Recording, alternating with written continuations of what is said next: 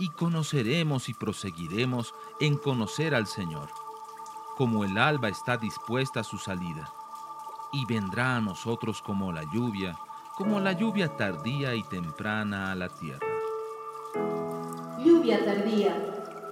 Un tiempo para recibir la frescura de la palabra de Dios.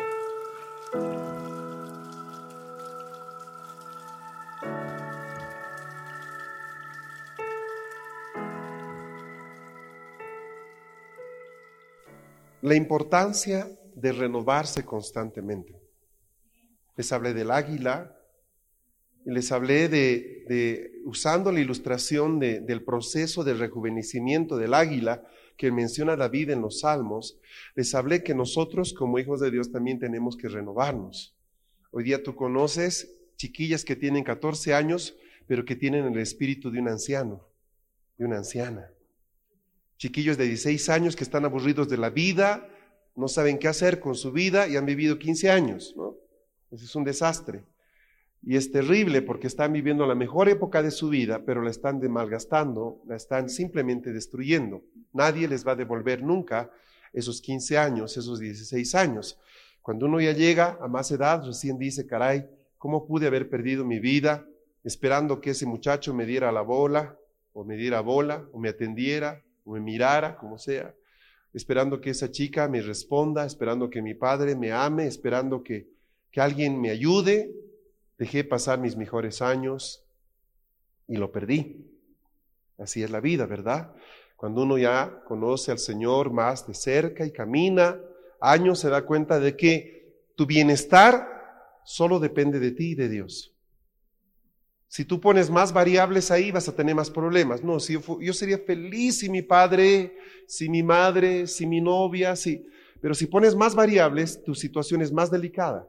¿Por qué? Porque tu estabilidad, tu alegría depende de muchas personas. Y eso es complicado. Porque a duras penas cada ser humano cuida su propia vida. Difícil que cuide de la tuya. ¿Entiende lo que le digo? Muchas gracias, mire. Entonces, lo bueno de una persona que tiene poca edad es de que pocas personas intervienen en su vida para que ellos sean completos. ¿Qué es crecer para ellos? Meter más gente. Y eso es penoso. ¿Me entienden lo que le estoy diciendo? Eso es triste. Ahora, la semana que compartí, ese fin de semana más bien que compartí, eh, también les hablé acerca de que nosotros necesitamos rejuvenecernos para poder escuchar claramente lo que Dios está hablando. Tal como cantábamos, ¿verdad? La, gente necesita entender lo que Dios está hablando. Eso decíamos. Yo quiero eh, mostrarles, y ahora retomo un poco la continuación de eso, porque ese renovarse no es simplemente pasar ese domingo al frente, orar un momento, llorar, decirle, Señor, sí, verdad, yo necesito, y luego continuar nuestra vida. O sea, si eso fuera todo, caray, es un problema es muy poca cosa.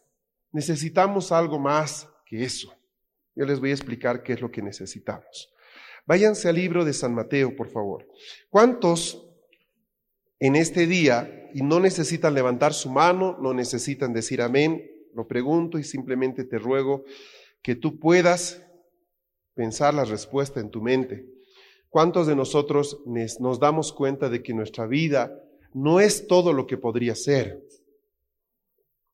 Nos damos cuenta de que la vida en Dios, lo que conocemos, lo que vivimos, si bien puede ser muy bueno, no es todo lo que podría ser. Algo dentro de nosotros nos dice que hay más. Algo aquí en lo interior nos dice, podría ser esto mucho mejor.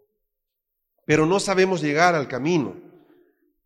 La gente piensa que la vida en Dios es muy complicada, tiene que ver con estudiar mucho, con muchísimas horas de oración, de ayunos intensos, de grandes sacrificios.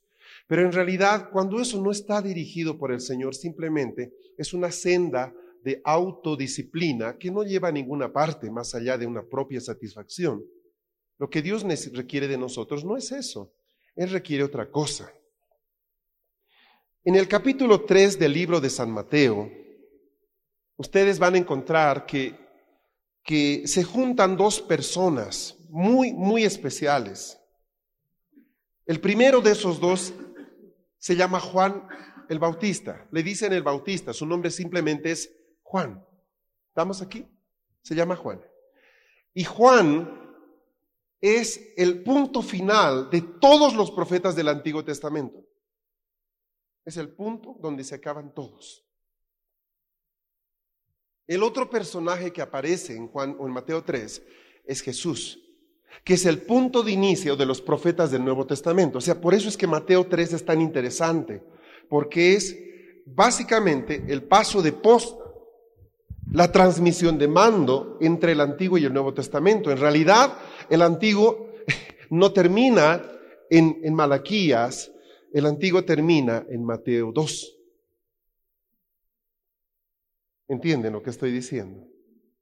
En Mateo 3 la economía divina cambia de una dimensión a una totalmente distinta. Ahora, Juan era un hombre tan extraordinario, tan fuera de cualquier molde, que tú cinco minutos con Juan y eras otra persona. Una persona que no tenía educación formal, pero era capaz de enseñar a los más eruditos de su tiempo, es decir, los fariseos una persona con muchísima autoridad. Curiosamente, no se registra ni un solo milagro de Juan en toda la Biblia. Pero dice Jesús de Juan, escuche esto, porque aquí está lo interesante, dice, no ha habido otro hombre. ¿Estamos grabando ya, Tati? Sí, ok, no quiero que se pierdan detalles. Jesús dice de Juan, no ha habido otro hombre que haya nacido de mujer como Juan. Curiosamente, él no hizo ningún milagro. O sea, si tú comparas por un momento a Juan y Elías, por ejemplo, eh, yo me quedo con Elías. Si comparas a Juan y Eliseo, yo me quedo con Eliseo. Si comparas a Juan con Daniel, yo me quedo con Daniel. Pero para Jesús es bien distinto. Dice, no ha habido otro más grande que Juan. Wow, el patrón es Juan entonces. Sí, el patrón es Juan. Eh, pero Juan no hizo ningún milagro, no se registra ninguna prédica extraordinaria. Es una persona que casi aparece detrás de la cortina, como que uno no lo ve muy claramente. Ahora, en el capítulo 3 de, de Mateo, se explica la razón por la que vino Juan, que está en el verso 3, 3.3, como para que nunca lo olvides. ¿Ah? Mateo 3.3 explica la razón por la que Juan vino.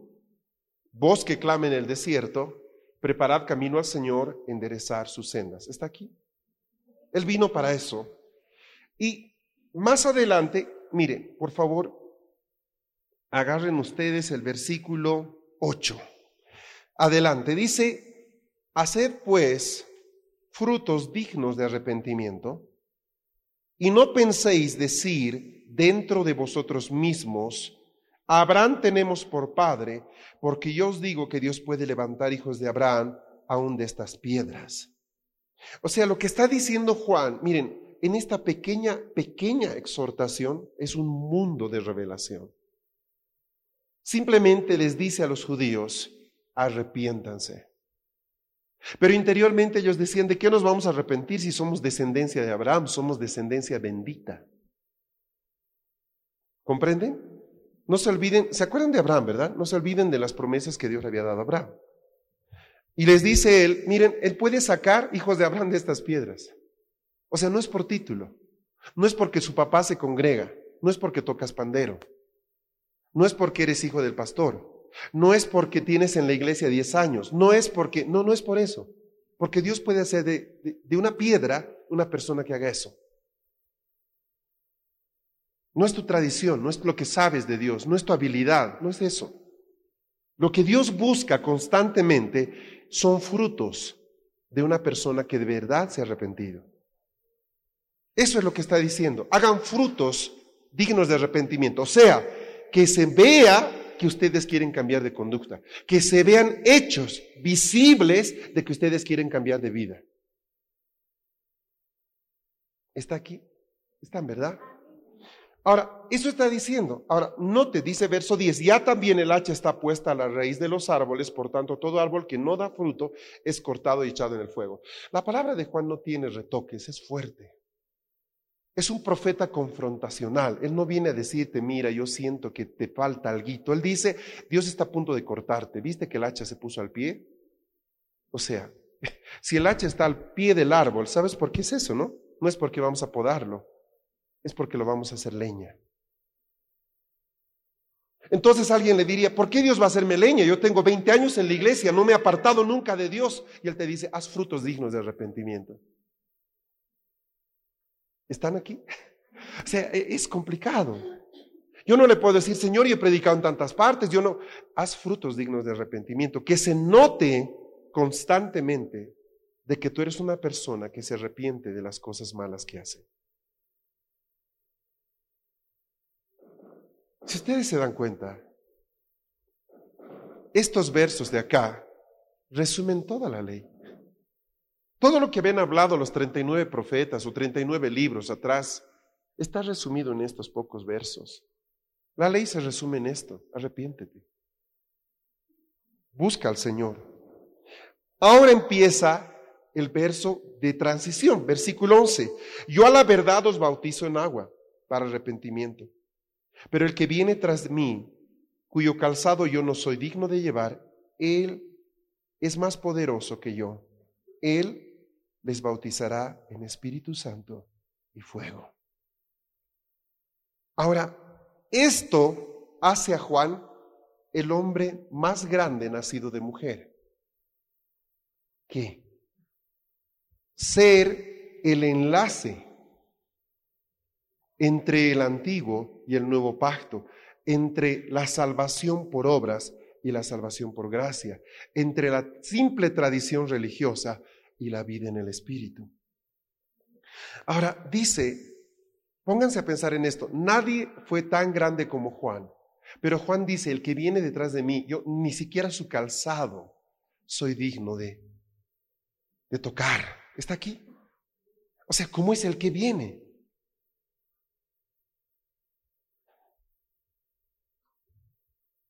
¿Qué es lo que Juan hizo? Dice ahí.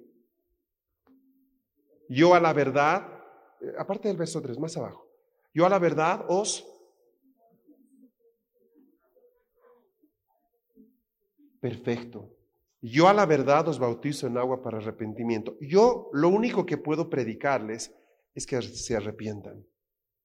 Pero el que viene detrás de mí, Él os va a bautizar en algo sobrenatural.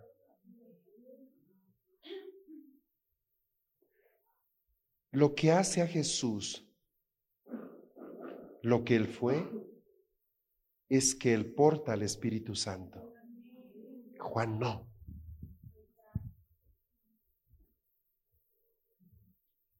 Juan no tuvo una experiencia con el Espíritu Santo. Por eso es que lo vemos cometiendo errores terribles. Por eso lo vemos desorientado en cierto momento.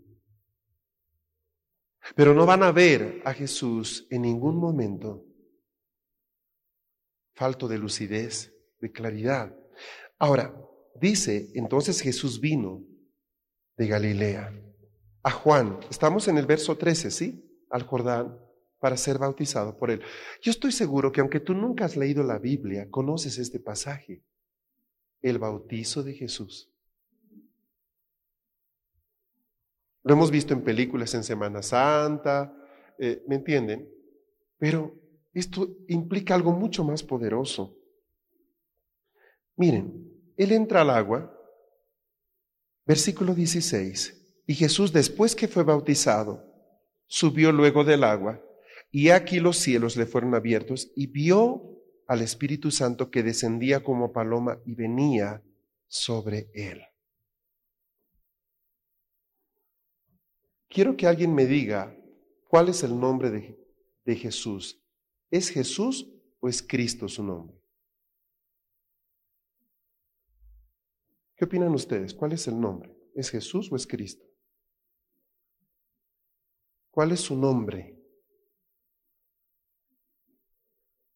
Jesús. Su nombre es Jesús. ¿Qué significa Cristo? Ungido. Cristo es su título. Jesús el ungido. Jesús el ungido. Noten, no significa Cristo el Hijo de Dios. No significa el poderoso o el santo. Significa ungido. Lo que a Jesús lo convierte en un hombre extraordinario no es su divinidad porque Él se despojó de ella antes de nacer. Filipenses dice eso. Lo que Él lo hace extraordinario es el estar ungido por el Espíritu Santo.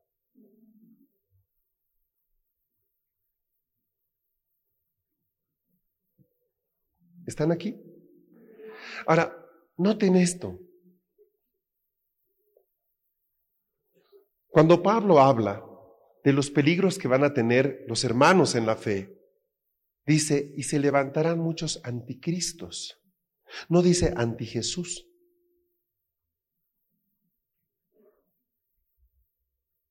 ¿Qué es lo que el diablo ataca?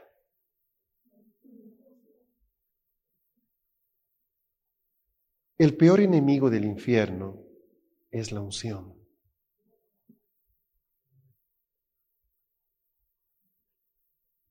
Chicos, esto es tan importante, chicas, que entiendan, niñas, esto es vital, porque lo que distingue a un vencedor de un derrotado cristiano es que entiendan lo que estamos hablando. En ninguna parte dice que se han levantado anti Jesús, dice anticristos. ¿Y qué es eso? El espíritu religioso es el espíritu que niega el mover del Espíritu Santo.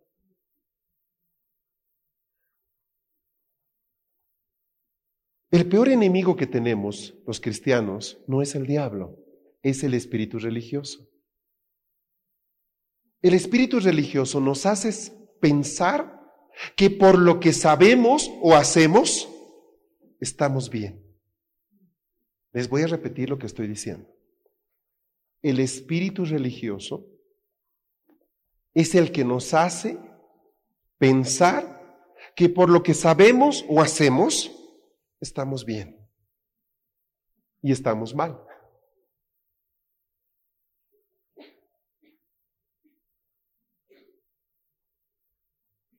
¿No les parece significativo que el hombre más extraordinario de la tierra, Jesús. La primera cosa que busque hacer en su vida es ser lleno del Espíritu Santo. ¿No les parece curioso que antes de cualquier prédica, Él va al encuentro de este Espíritu Santo? A partir de que el Espíritu Santo desciende sobre Él, él puede decir, el reino de los cielos se ha acercado. ¿Por qué? Escuchen tanto aquí hablamos del reino. Porque el reino es la atmósfera en la que el Espíritu Santo se mueve.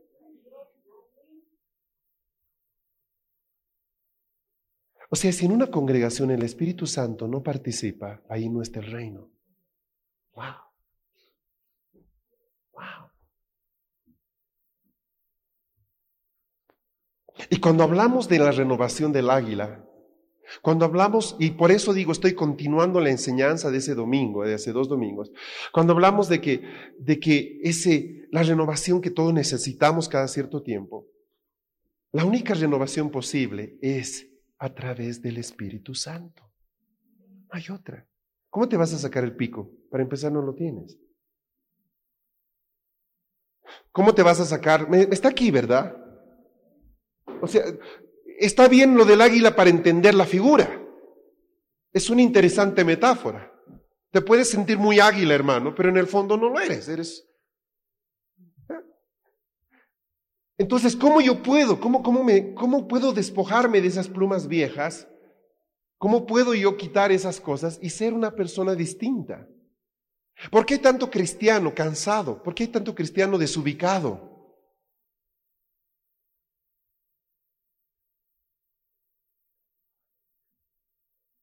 ¿Por qué muchachas tan llenas de unción se casan con Bob Esponja? ¿Por qué gente tan linda que creció en la escuela dominical termina tomando decisiones y se mete una carrera ridícula? ¿Por qué gente tan ungida, supuestamente, hace tan malas decisiones, es tan malo en los negocios? Eh, ¿Entiende lo que le estoy diciendo? Eh, yo parto como, como vida normal del, del creyente, lo que está aquí. Hechos debería describir, el libro de Hechos de los Apóstoles debería describir la vida de la iglesia hoy. Mire, lo que dice Billy Graham. Me, me impresionó leer este pensamiento de Billy Graham. Escuchen.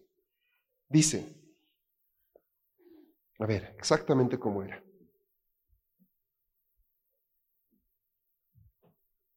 Si se retirara el 95% de la presencia del Espíritu Santo en la iglesia de hoy, la iglesia 5% quizás notaría la diferencia, los otros 95% seguirían normal. Si ustedes quitan el 95% de la presencia del Espíritu del libro de Hechos de los Apóstoles, solo 5% de la iglesia podría seguir. ¿Está aquí? ¿Agarró el concepto? O sea, se lo digo bien fácil. Si el Espíritu Santo se retirara de esta, de esta congregación o de aquella, de cualquiera, de cualquier otra, la mayoría de la gente ni se daría cuenta.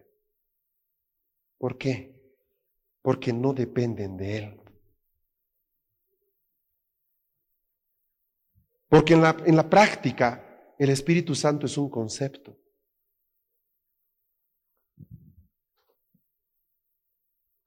Sin embargo,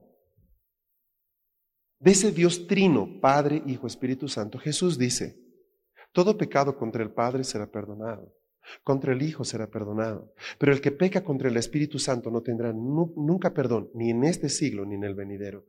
¿Qué hay tan poderoso en el Espíritu Santo que ni siquiera haya, ni siquiera la cruz puede resolver ese pecado?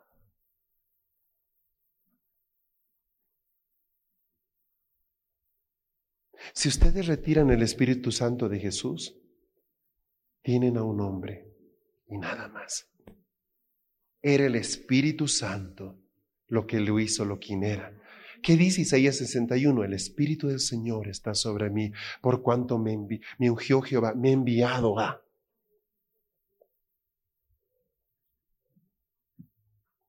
Te hago una pregunta. A ver, ayúdenme chicos, es bien importante, por eso les decía esta noche, Dios te va a hablar. Esta puede ser una, noche de cambio en tu vida.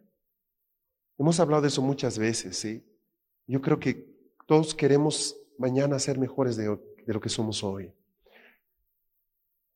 ¿Cómo tú puedes ver el Espíritu Santo obrando en tu vida hoy? ¿Qué evidencia tienes de que el Espíritu Santo te está guiando?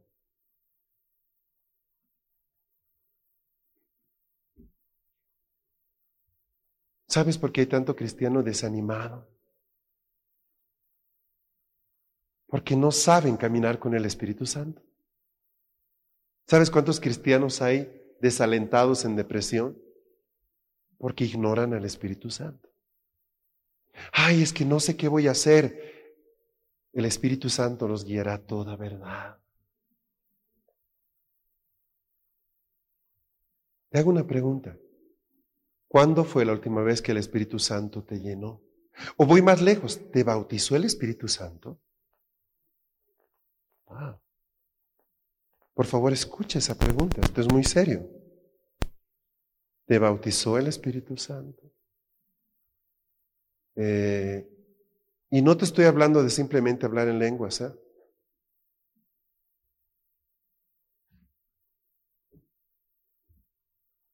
Está aquí.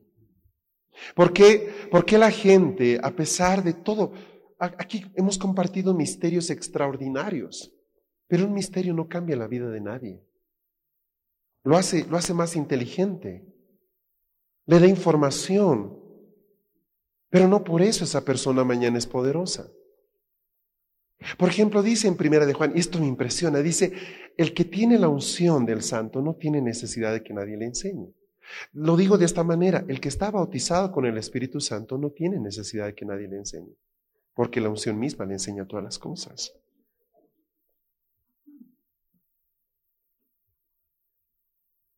Ahora los voy a meter en un problema, en un problema doctrinal. Váyanse al libro de Hechos, capítulo 2. Si ves al que de tu lado cabeceando, dale un codacito, dile, no te duermas.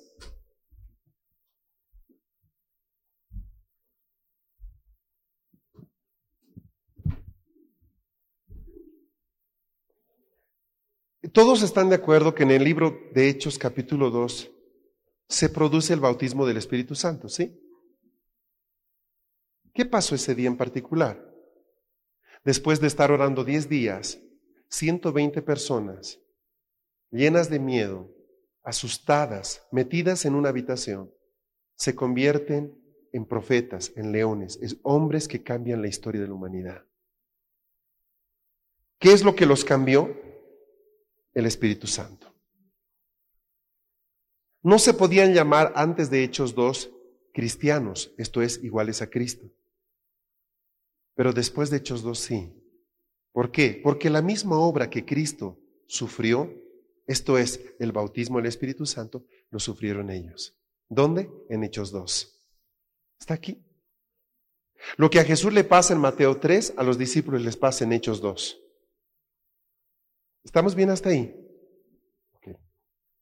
Váyanse al capítulo 4.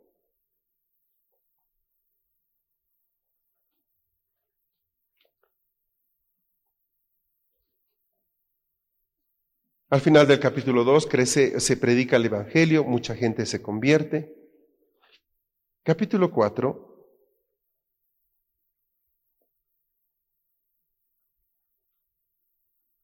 Ahora, aquí, a ver, les leo. En el verso 13, Pedro y Juan eh, son llevados frente a las autoridades y se les prohíbe que prediquen en el nombre de Jesús, ¿se acuerdan? Entonces ellos dicen que no pueden callarse. Eh, versículo 19, más Pedro y Juan respondieron, respondieron diciéndoles, juzgad si es justo delante de Dios obedecer a vosotros antes que a Dios, etc. Y eh, vayan al versículo 31.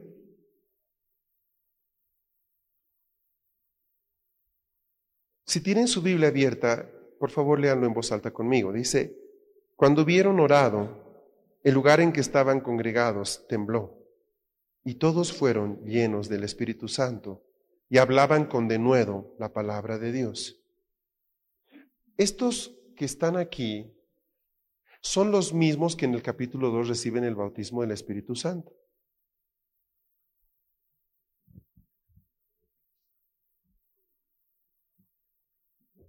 Hola, ¿están aquí?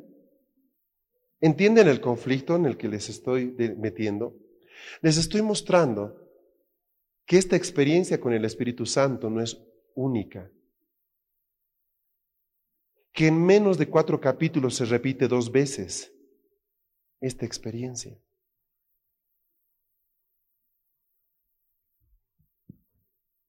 Esto se llama llenura del Espíritu Santo.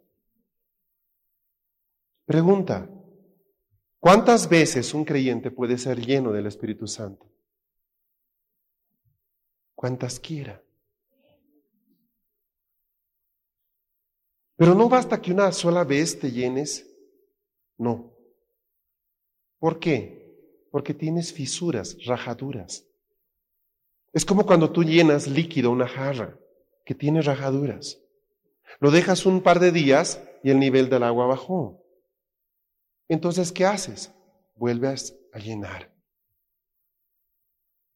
Hasta que sobreabunde, rebase.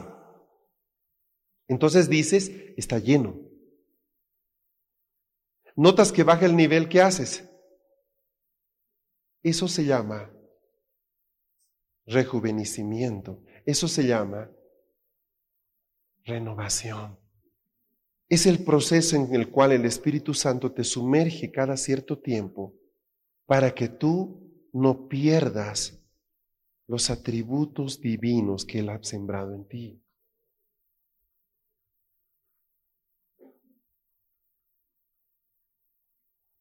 ¿Cuándo ha sido la última vez que te llenaste del Espíritu Santo?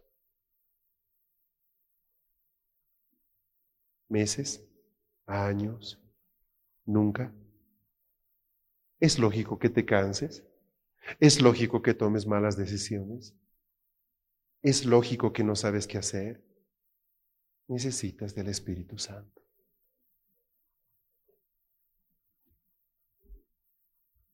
Lo que te va a empoderar, lo que te va a llevar hasta el último momento en victoria es el Espíritu Santo.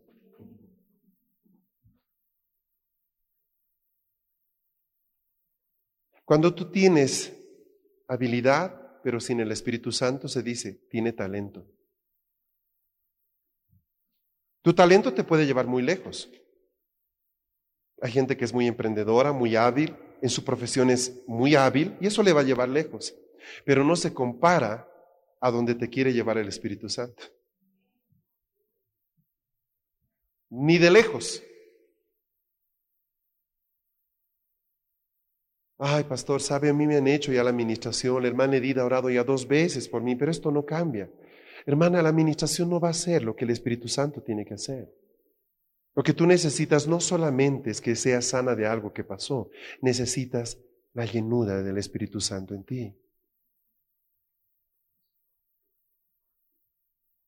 Yo te puedo asegurar que cuando una persona pasa por el proceso del bautizo en fuego del Espíritu Santo, no tienes que hablarle de cautiverios espirituales, de iniquidad, de nada.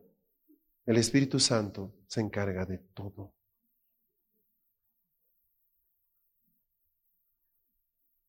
Entonces, a la luz de esto, ¿qué es lo que realmente necesitamos? ¿Entiendes a dónde te estoy queriendo conducir? El punto es este. todo el proceso de renovación el que, en el que nosotros necesitamos caer cada cierto tiempo para no terminar como gente amargada, gente aburrida, gente rutinaria, ¿verdad? Venir a la congregación simplemente por costumbre, porque es viernes, y viernes de 8 a 10 todavía no está abierto en la discoteca, ¿entiendes? A las 11 se abre. Entonces de aquí podemos, ¿entiendes? Para cambiar esos paradigmas, ¿comprendes? Es que es así. Si tú no entiendes, si no pasas por el bautismo del Espíritu Santo, la iglesia se convierte en un pretexto para que te sientas mejor persona. Es solo un pretexto. Lo que realmente te da la capacidad de vencer al diablo, te da la capacidad de vencer a tus pecados, vencer a tus temores, tus limitaciones, esas áreas de tu vida que nadie puede tratar, que tú no te animas a contarle a nadie. El único que puede resolver eso es el Espíritu Santo. De eso se trata. O sea, no va a poder ningún pastor ni profeta hacer aquello que solo el Espíritu Santo puede hacer en tu vida, hermano.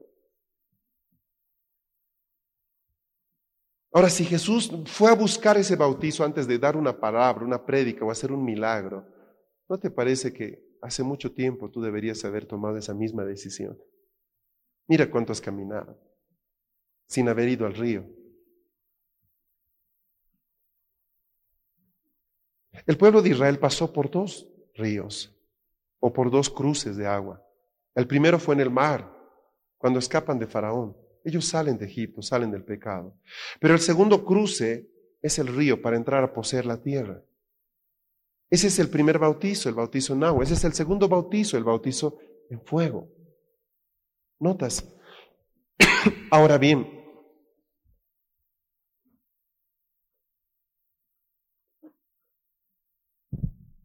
el hecho es de que el infierno no va a impedir tu conversión.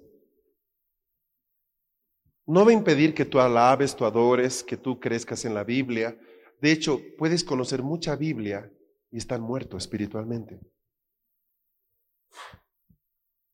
No va a hacerte un problema porque te congregues o no. O sea, el infierno no pelea por esas cosas. Pero sí Él va a oponerse a que tú pases por el bautizo del Espíritu Santo. Porque ahí Él pierde toda habilidad contigo. Ahí, ahí, ahí verdaderamente te le escapaste de las manos. Antes de eso, el diablo puede tocarte. Porque Él conoce las áreas que no has resuelto, Él sabe tus áreas débiles y él, tiene la habilidad para golpear. Pero cuando la persona ha pasado por el bautismo del Espíritu Santo, no quiero decir que es invencible, pero sí puedo decir que las posibilidades de vencer se han multiplicado por cien. De eso estoy hablando. De que hay, un manto de cobertura y de protección sobre esa persona muy distinto que el otro. El otro depende mucho de su prudencia, de tomar buenas decisiones, de escuchar a Dios, de conocer la Biblia. El que ya está bautizado por el Espíritu Santo ya no decide por él, es como el viento. El viento, el Espíritu Santo lo dirige. Juan 3 les habla de eso. Lo lleva por aquí, lo lleva por allá. Él no sabe de dónde viene, no sabe dónde va, pero sabe que está siendo dirigido por el Espíritu Santo. Ese es el libro de Hechos. Es un libro en el que Dios dirige la vida de la gente. Imagínate por un momento, Muchos de ustedes tienen trabajos, eh, estudios, eh, negocios, y Dios ha bendecido eso. Imagínense lo que se haría en esos lugares si ustedes estuvieran llenos del Espíritu Santo.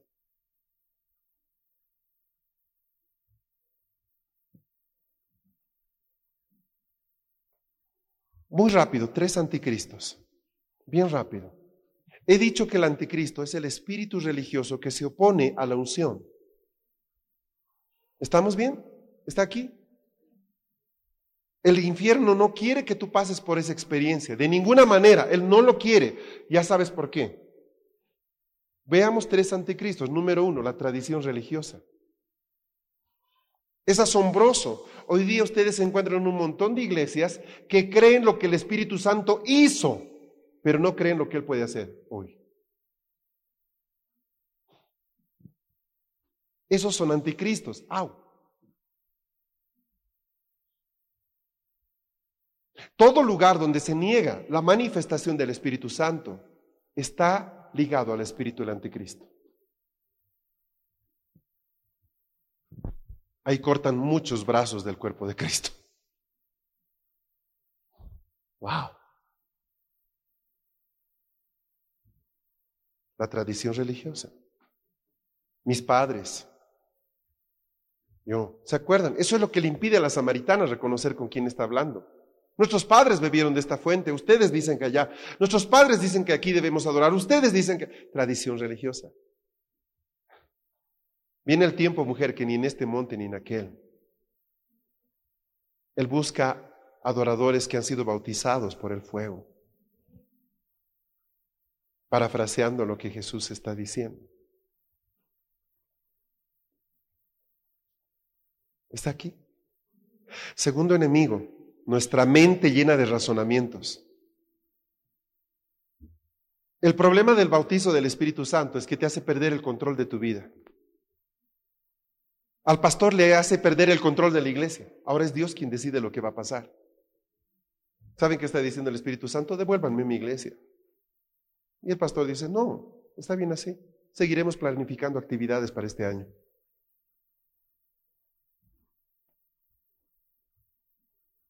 Razonamiento humano.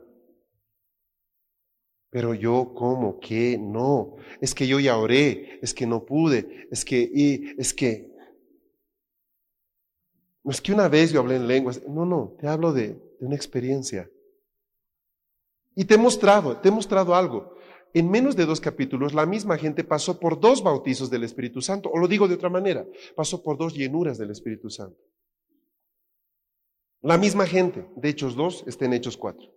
Y si vas recorriendo las páginas, vas a ver que cada poco, y el Espíritu Santo descendió sobre nosotros y bla, bla, bla, bla, bla. ¿Cuántas veces? Muchas veces. Y en cada vez que descendía, seguía corrigiendo cosas en la vida de, de los hermanos.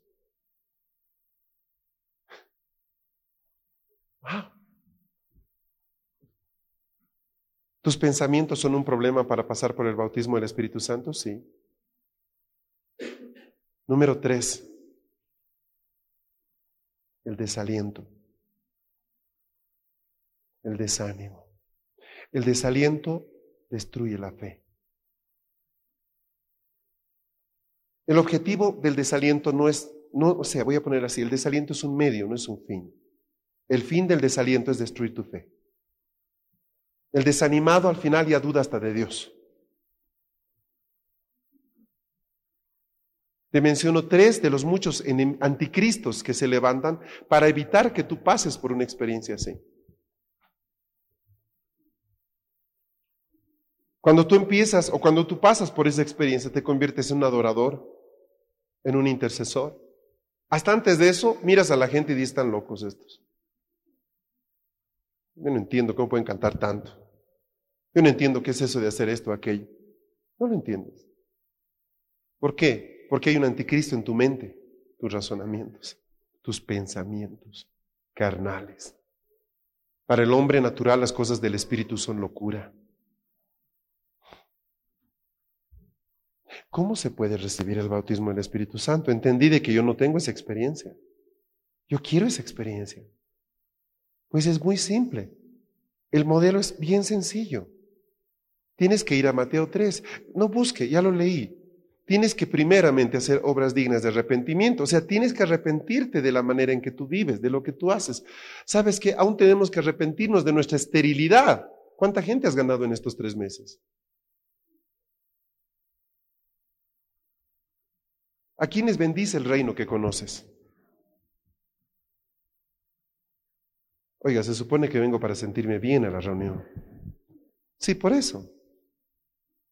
Es que si no tocamos esto, seguimos simplemente maquillando al muerto, ¿entiende?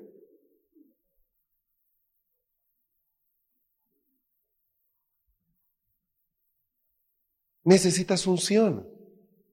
Para cantar acá puedes cantar muy lindo, puedes tocar precioso, pero si no tienes la unción del Espíritu Santo, ah, qué bueno, hermano, qué lindo cantas.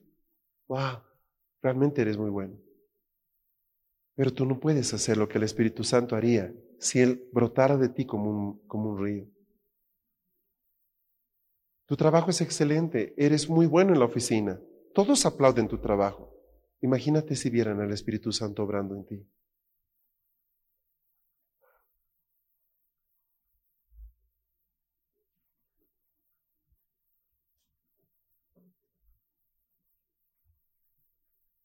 Leí el testimonio de un joven, está en un Burger King. Él está lleno del Espíritu Santo, entonces está ordenando su hamburguesa, pero les predica el Evangelio a todos los que están atendiendo en el mostrador. Y, los lleva al Señor, está orando con ellos. Y se acerca un automóvil, hay tres tipos medios maleantosos, tienen pinta de, hay una palabra en inglés, eh, tough, eh, como rudos, rudos, ¿no? Tatuados, tú los ves ahí con sus mangas cortadas. Y, él los ve por la ventana, están ordenando algo y se acerca y les empieza a predicar el Evangelio a ellos. Ellos lo escuchan, sí, sí, claro, y recogen sus hamburguesas y él sale rápidamente y se mete al auto de ellos, tres. Y les, y les dice, paren un rato acá y les empieza a hablar y el de atrás tiene la pierna rota. Y le dice, voy a hacer algo, voy a llamar a que el Espíritu Santo se haga manifiesto en este auto. Y lo llama al Espíritu Santo y el Espíritu Santo actúa y empieza a quemarle la pierna. El hombre salta del auto asustado, ¿qué me estás haciendo? Salen los tres hombres, unos tipos más grandes que él, era un muchachito.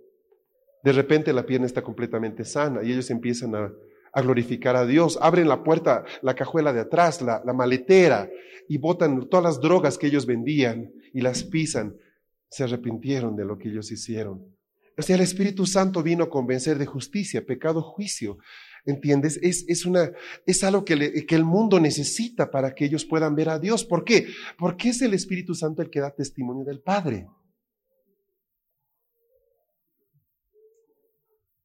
La gente no podía ver al Padre, veía a Jesús. Pero cuando el Espíritu Santo se manifestaba en él, la gente veía al Padre.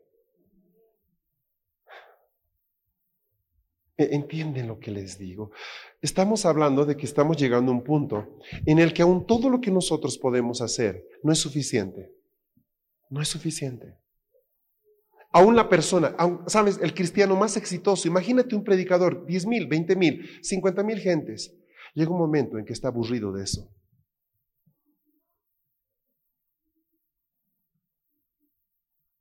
Solo el Espíritu Santo te llena. Tú estás diseñado por Dios para ser llenado por el Espíritu Santo. No importa con quién te cases, en algún momento vas a decir, ah.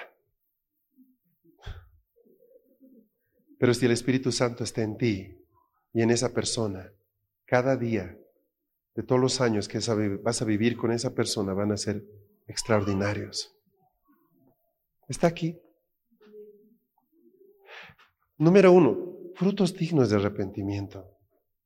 Eso fue lo que Juan predicó. Número dos, algo muy sencillo. Les estoy diciendo qué necesito para recibir el bautismo del Espíritu Santo. Número uno, frutos dignos de arrepentimiento. Número dos, necesitas hambre del Espíritu Santo. Tu problema es que yo te pregunto, ¿qué es el Espíritu Santo? Y lo que tú me vas a decir, ¿sabes qué? Es una definición. En la mayoría de la gente es un concepto. El Espíritu Santo está aquí en su mente. Ah, es, parte de la divinidad, está ta, ta, ta, ta, ta. Es como esa persona que te dice, eh, por ejemplo, ¿y cómo se hace eh, una comida? El pique macho. Ah, pues utilizas salchichitas, aquí, allá. ¿Cocinaste tú? No, nunca lo hice. Ah, ok. Ok. Necesitas hambre. Ahí se cumple el verso que dice que el que pide recibe, el que busca encuentra y al que llama se le abre. Si tú pides el Espíritu Santo, Dios te lo va a dar.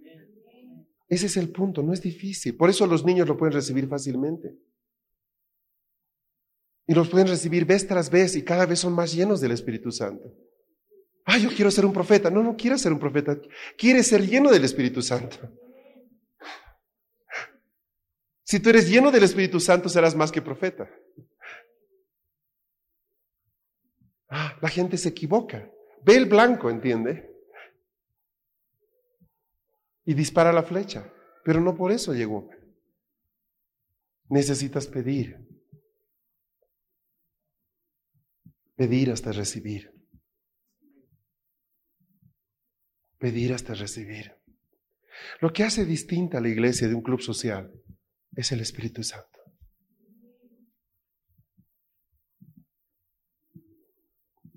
Hasta que tú no pases por esa experiencia. Estarás solo en la puerta, mi hermano. Podrás ver ángeles cuando Dios quiera, pero no cuando tú quieras. Te sentirás bien en ciertos momentos, pero no todo el tiempo. Habrá victoria después de difíciles luchas, pero no serás un vencedor. El Espíritu Santo vino a sellar la obra de Cristo. Y has hecho lo más difícil, creer en Él. A muchos de los que estamos aquí, creer en Jesús nos ha costado todo.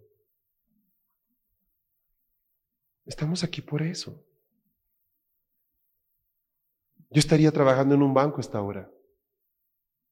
Tú estarías en otro lado. Es lo más difícil, ya lo hemos hecho entregarle nuestra vida a alguien a quien nunca hemos visto. Entregarle nuestra voluntad. Cuando va en contra de la naturaleza de un ser humano hacer eso. Lo hemos hecho, lo más difícil lo hemos hecho. Encomendarle nuestro futuro a Él. El bautismo del Espíritu Santo es el último paso. De los diez metros que has andado, es el último paso. Yo quiero invitarte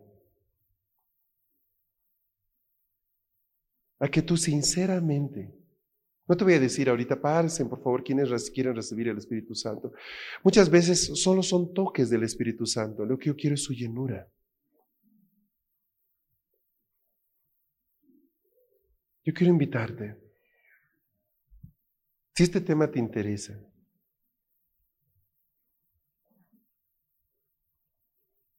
Te quiero desafiar a que seas bautizado por Él este martes en la noche. Sí, le estoy poniendo fecha y hora. Ocho de la noche.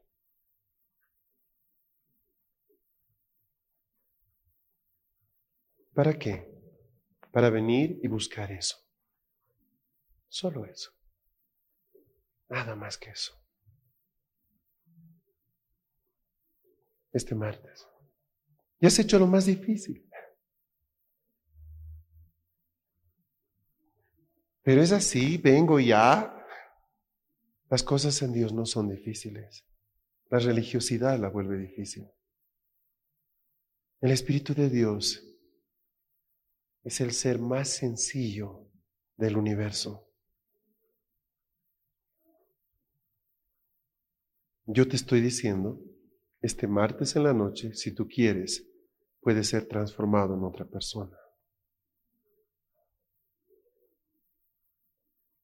Ya no te hablo de salvación. Eso ya pasó.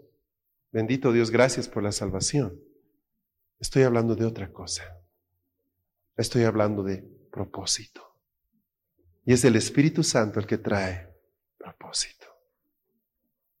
Hasta antes de eso, somos salvos, pero no sabemos para qué ni de qué exactamente hemos sido salvos.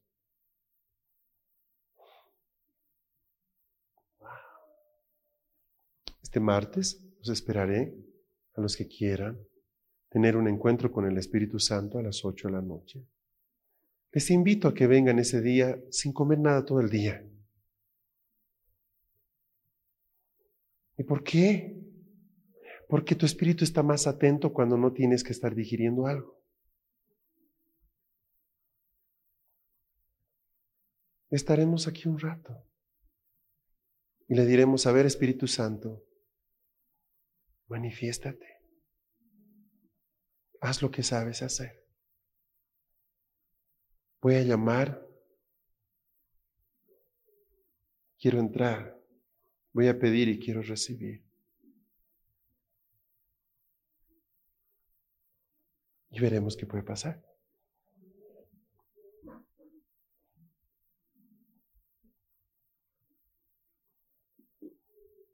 Es bien lindo darle desafíos a Dios. Ok, te desafío a que tú hagas esto, Señor. Yo voy a hacer esto. Tú quiero verlo. Óralo, piénsalo. Amén.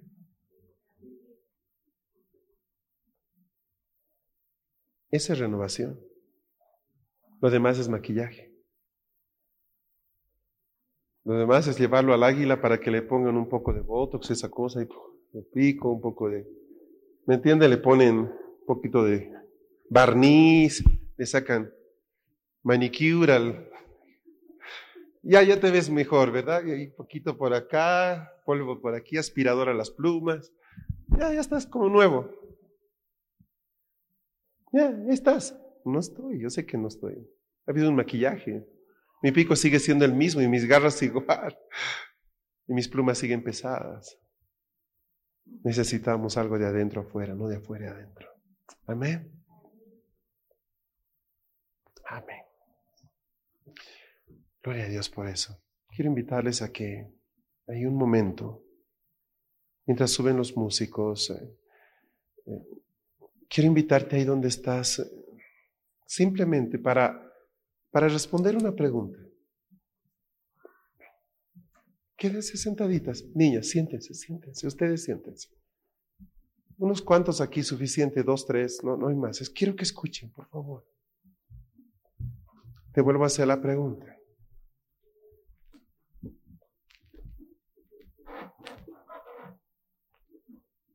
¿Te bautizó el Espíritu Santo alguna vez?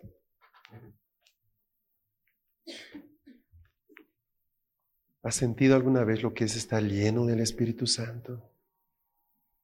¿Alguna vez te pasó? ¿Alguna vez has tenido la experiencia de, de sentir que un río se ha reventado, una represa se ha quebrado en ti? Y empieza a salir un, un manantial a todos los que están alrededor tuyo.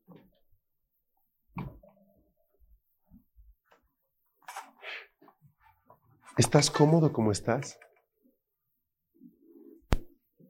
Realmente, realmente tú tienes hambre del Espíritu Santo.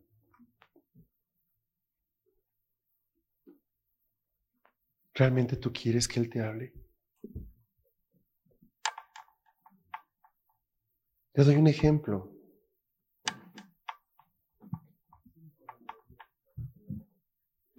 Te doy un ejemplo. Muchas veces el Espíritu Santo no quiere decirte lo que tienes que hacer porque tú no quieres en realidad obedecer. Entonces Él calla. En lugar de recibir dirección, Él calla. ¿Por qué? Porque mi corazón no está persuadido a obedecerle. Ya tomó una decisión. Y le dices, háblame Espíritu Santo, hazme ver si estoy equivocado.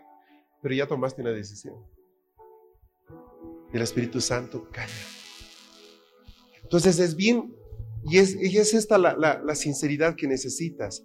O sea, es bien fácil confundir mi, mi necesidad de que Él me hable o lo que realmente estoy buscando es que alguien me diga, sí, estás en lo correcto. Estás en lo cierto, tranquilo. O sea, es distinto cuando alguien viene y dices, estoy acá y necesito tu dirección. Lo que tú me digas lo voy a hacer. Y es distinto cuando vas y le dices, estoy acá, quiero que me digas si lo que estoy haciendo está mal. ¿Notas? Hay una diferencia. Muy, muy, muy pequeñita, muy chiquitita.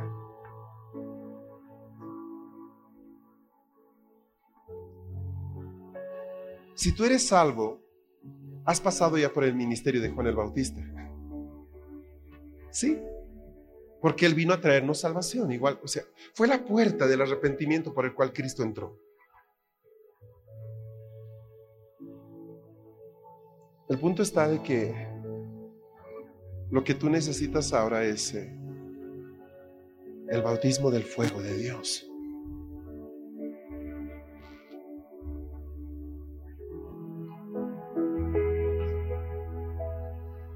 ¿Te interesa? Esa es la pregunta. ¿Te interesa? ¿Realmente te importa? Miren lo que dice Pablo. No lo busquen, estoy en Hechos 19. Pablo llega a la ciudad de Éfeso y hay un grupo de hermanos que los reciben. Y les dice, ¿en qué fuisteis bautizados? Voy a leer más arriba. Dice, aconteció que entre tanto que Apolos estaba en Corinto, Pablo, después de recorrer las regiones superiores, vino a Éfeso y hallando a ciertos discípulos, escuchen, les dijo, ¿recibisteis el Espíritu Santo cuando creísteis? Y ellos le dijeron, ni siquiera hemos oído si hay Espíritu Santo. Pero ellos ya eran creyentes. ¿Sí? Dice acá, hallaron a ciertos discípulos. Y no les dice Pablo, ¿han creído en Jesucristo? ¿Están aquí? ¿Se entiende la pregunta? Les dice, ¿han recibido el Espíritu Santo? Y ellos son sinceros y dicen, ni siquiera sabemos qué es eso. Verso 3, entonces dijo, ¿en qué pues fuisteis bautizados? Ellos dijeron, en el bautismo de Juan. O sea, somos salvos. Dijo Pablo, Juan bautizó con bautismo de arrepentimiento, diciendo, el pueblo que creyese en aquel que vendría después de él, esto es Jesús el Cristo. Cuando oyeron esto, fueron bautizados en el nombre del Señor Jesús. Y habiéndoles impuesto Pablo las manos, vino sobre ellos el Espíritu Santo. Notan lo que estoy diciendo. O sea, el trabajo no termina hasta que el Espíritu Santo se introduce en nuestra vida no termina.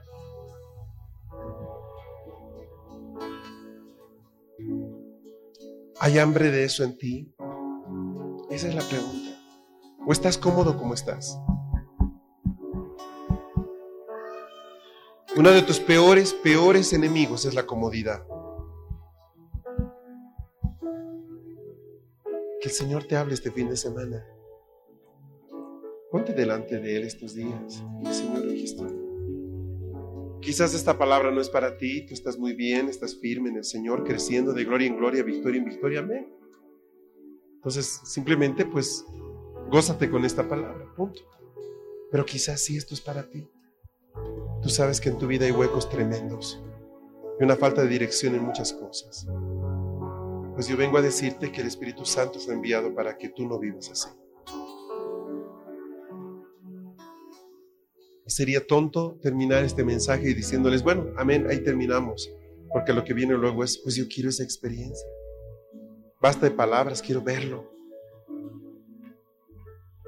Entonces quiero invitarlos a que este martes a la noche a las 8 vengan dispuestos, los que quieran venir, para ser renovados por el Espíritu Santo. Amén. Vamos a ponernos de pie, por favor.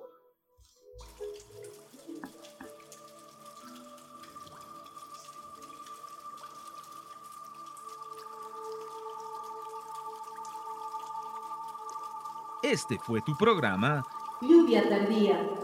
Recibiendo la frescura de la palabra de Dios.